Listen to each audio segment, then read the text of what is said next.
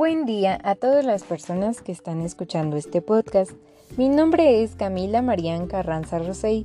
Soy estudiante de la Universidad Autónoma Metropolitana Unidad Xochimilco, perteneciente a la carrera de enfermería. Actualmente curso el séptimo trimestre. En este podcast hablaré acerca del tema embarazo ectópico. Este se refiere a la implantación del blastocito fuera del endometrio de la cavidad uterina, donde el feto o embrión usualmente está ausente o deja de crecer. La trompa de falopio es el sitio dominante en la mayoría de los casos de embarazo ectópico. La etiología de este es multifactorial. Sin embargo, los postulados incluyen que hay una obstrucción anatómica, anormalidades en la motilidad tubárica o función ciliar, producto de la concepción anormal y de factores quimiotácticos que estimulan la implantación tubaria. También hay factores de alto riesgo como es la patología tubárica subyacente, es probablemente la vía común para el embarazo ectópico inicial y subsecuente. También se asocia con infertilidad futura.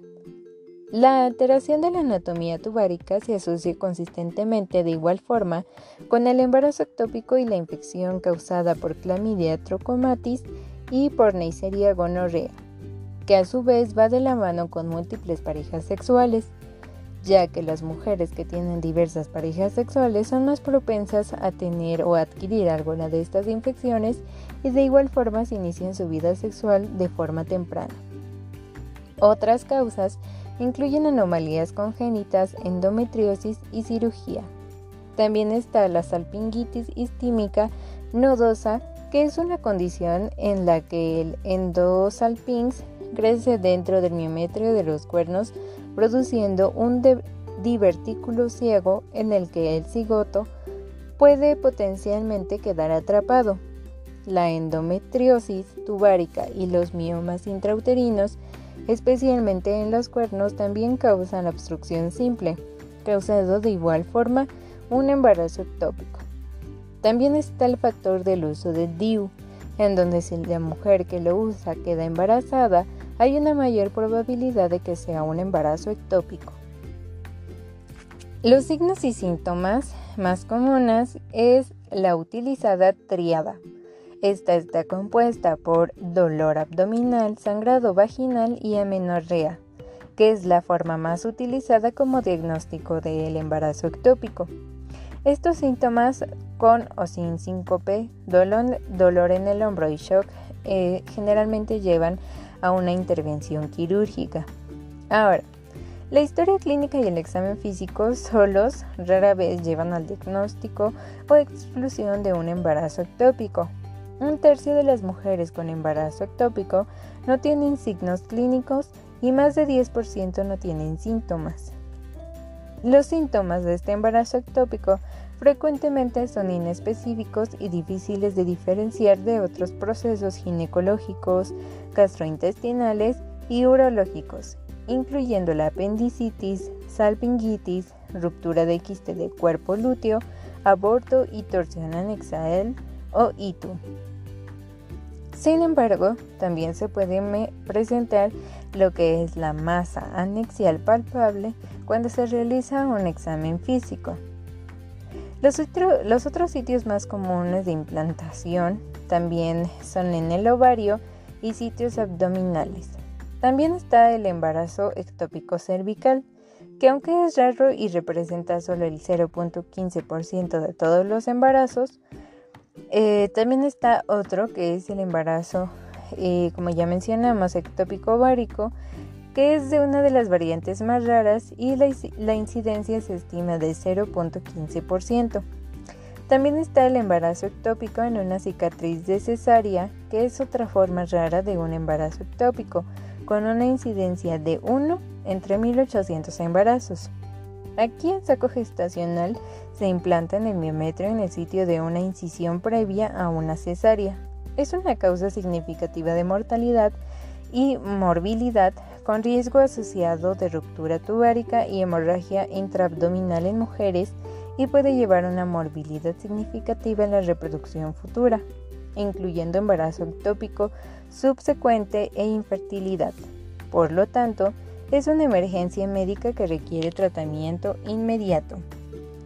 Con respecto al diagnóstico, como ya mencionamos, la tríada de dolor abdominal, sangrado vaginal y amenorrea fue históricamente utilizada como diagnóstico de un embarazo ectópico. Los síntomas frecuentemente son inespecíficos y difíciles de diferenciar de otros procesos como anteriormente mencionamos.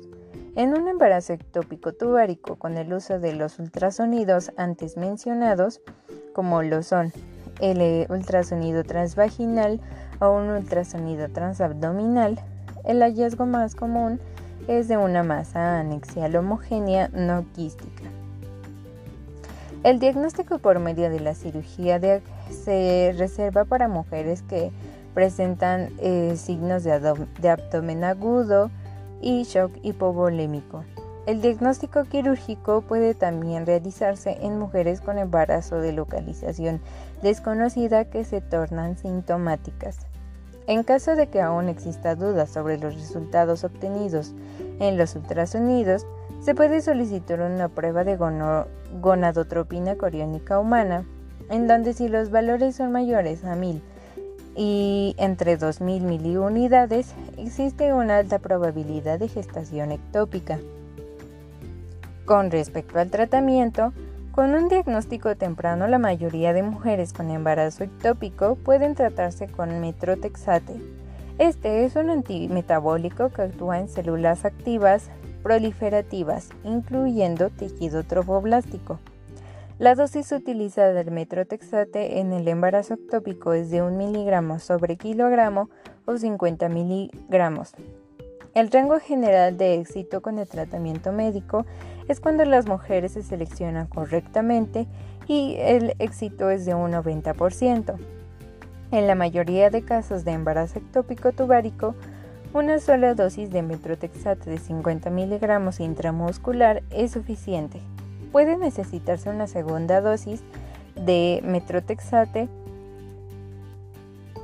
eh, pero se tiene que indicar eh, antes del tratamiento a los pacientes. Para otros tipos de embarazo ectópico, incluyendo embarazo cervical o intersticial, el metrotexate son aquellas utilizadas en aquellas mujeres hemodinámicamente estables, capaces de cumplir con el seguimiento post-tratamiento, que tenga una concentración de hormona gonadotropina coriónica humana menor a 5 miliunidades y que no tenga actividad cardíaca fetal. Otros fármacos citotóxicos como las prostaglandinas, cloruro potásico y glucosa hiperosmolar son menos eficaces y con ello pues son menos usados o simplemente no se recomienda su uso. En el caso de un tratamiento quirúrgico, solo se optará en casos con pacientes eh, con clínica o bueno, es decir, pacientes hemodinámicamente inestables que tenga una hormona gonadotropina coriónica humana mayor a 3.000 miliunidades, que tenga una masa anexial mayor a 4 centímetros cúbicos y un hemoperitoneo mayor de 50 a 100 centímetros cúbicos y posibilidad de un buen control ambulatorio y cuando hay contraindicación al tratamiento médico. Si el diagnóstico es precoz, los métodos de tratamiento selectiva también pueden ser la histeroscopía, histeroscopía, electrocoagulación bipolar o monopolar, láser o aspiración, pero lo ideal es evitar en lo mayor posible los tratamientos invasivos. Entre estos tratamientos quirúrgicos se puede indicar la laparotomía en casos de inestabilidad hemodinámica de la paciente e inexperiencia por parte del cirujano para el manejo de la laparoscopía. En el caso de la laparoscopía, las ventajas son menor estadía hospitalaria, menor tiempo de convalencia, menor formación de adherencia intraabdominal, menos costo en medicamentos y hospitalización y bueno, se describe la salpingostomía lineal sobre el borde antimesentérico para la evacuación de los restos ovulares en casos de un embarazo ectópico no complicado. Eh, esta se indica en casos de pacientes con trompas severamente dañadas o la ruptura de ella, inestabilidad hemodinámica, paridad satisfecha o en caso de embarazo ectópico anterior en la misma ubicación, así como esterilización quirúrgica previa. Con respecto a los cuidados de enfermería en un embarazo ectópico, principalmente están los cuidados en el apoyo emocional. Posterior a la sospecha de un embarazo ectópico, se le debe explicar a la paciente las pruebas diagnósticas, así como facilitar una adaptación eficaz y a su vez debemos aportar información acerca de la causa y el proceso de la enfermedad o bueno del embarazo ectópico. Dentro de los cuidados emocionales, debemos ayudar a que la mujer eh, que curse con un embarazo ectópico acepte que hay una, va a haber una pérdida de su hijo y comprenda la fisiología de su estado y alternativas del tratamiento evitando el desarrollo de complicaciones. Las pacientes deben ser informadas con claridad de las ventajas y desventajas de cada uno de los tratamientos, así como debe participar en la toma de decisiones y dar su consentimiento por escrito. Debemos ayudar en el manejo adecuado de la ansiedad, ayudar a aumentar el afrontamiento, llevar un manejo del temor, llevar un apoyo emocional, asesoramiento, apoyo en la toma de decisiones y muy importante enseñar sobre el proceso de la enfermedad, así como dar esperanza sobre que puede volver a quedar embarazada. Con respecto a los cuidados antes de un tratamiento quirúrgico, se debe realizar las pruebas diagnósticas, como habíamos mencionado, que son eh, las ecografías abdominal y vaginal para determinar los volúmenes de lo que es el blastocito, así como realizar exámenes para determinar el volumen hemático.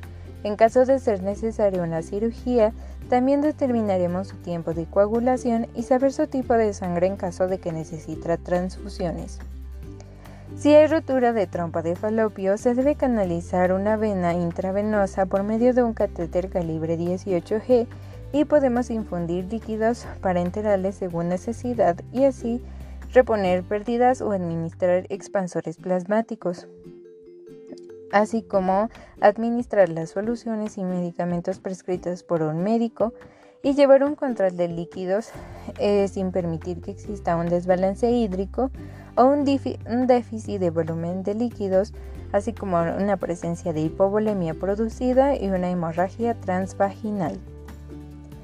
Posterior a una intervención de un tratamiento quirúrgico, debemos llevar cuidados en lo que son los signos vitales para determinar si existe hipotensión producida por la hemorragia, que puede llevar a un shock. Mediante debemos controlar también las pérdidas transvaginales, con lo que son las toallas sanitarias y administrar antibióticos de amplio espectro,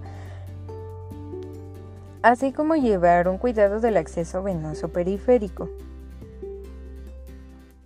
Y bueno, esto ha sido todo por este podcast. Espero que les haya gustado y lo hayan entendido, que este, esta información sirva para su futuro. Y bueno, para finalizar, eh, los artículos citados para poder realizar este podcast son obtenidos de la autora Meira Arencibia con el artículo Embarazo ectópico de la revista boliviana del 2013, así como de la revista clínica de la Escuela de Medicina del 2018 del artículo Embarazo ectópico en el manejo médico, así como de el artículo extraído del autor Silva Ursúa Troncoso Rondini del artículo Pronóstico reproductivo posterior a un embarazo ectópico según modalidad de tratamiento de la revista chilena de obstetricia y ginecología del año 2014 y del artículo Presentación de una paciente con embarazo ectópico ovárico del autor Sánchez eh, del autor Matos, del autor Córdoba, Despiaza, Rodríguez, del eh, año 2017 de la revista igual de la revista peruana de ginecología y obstetricia.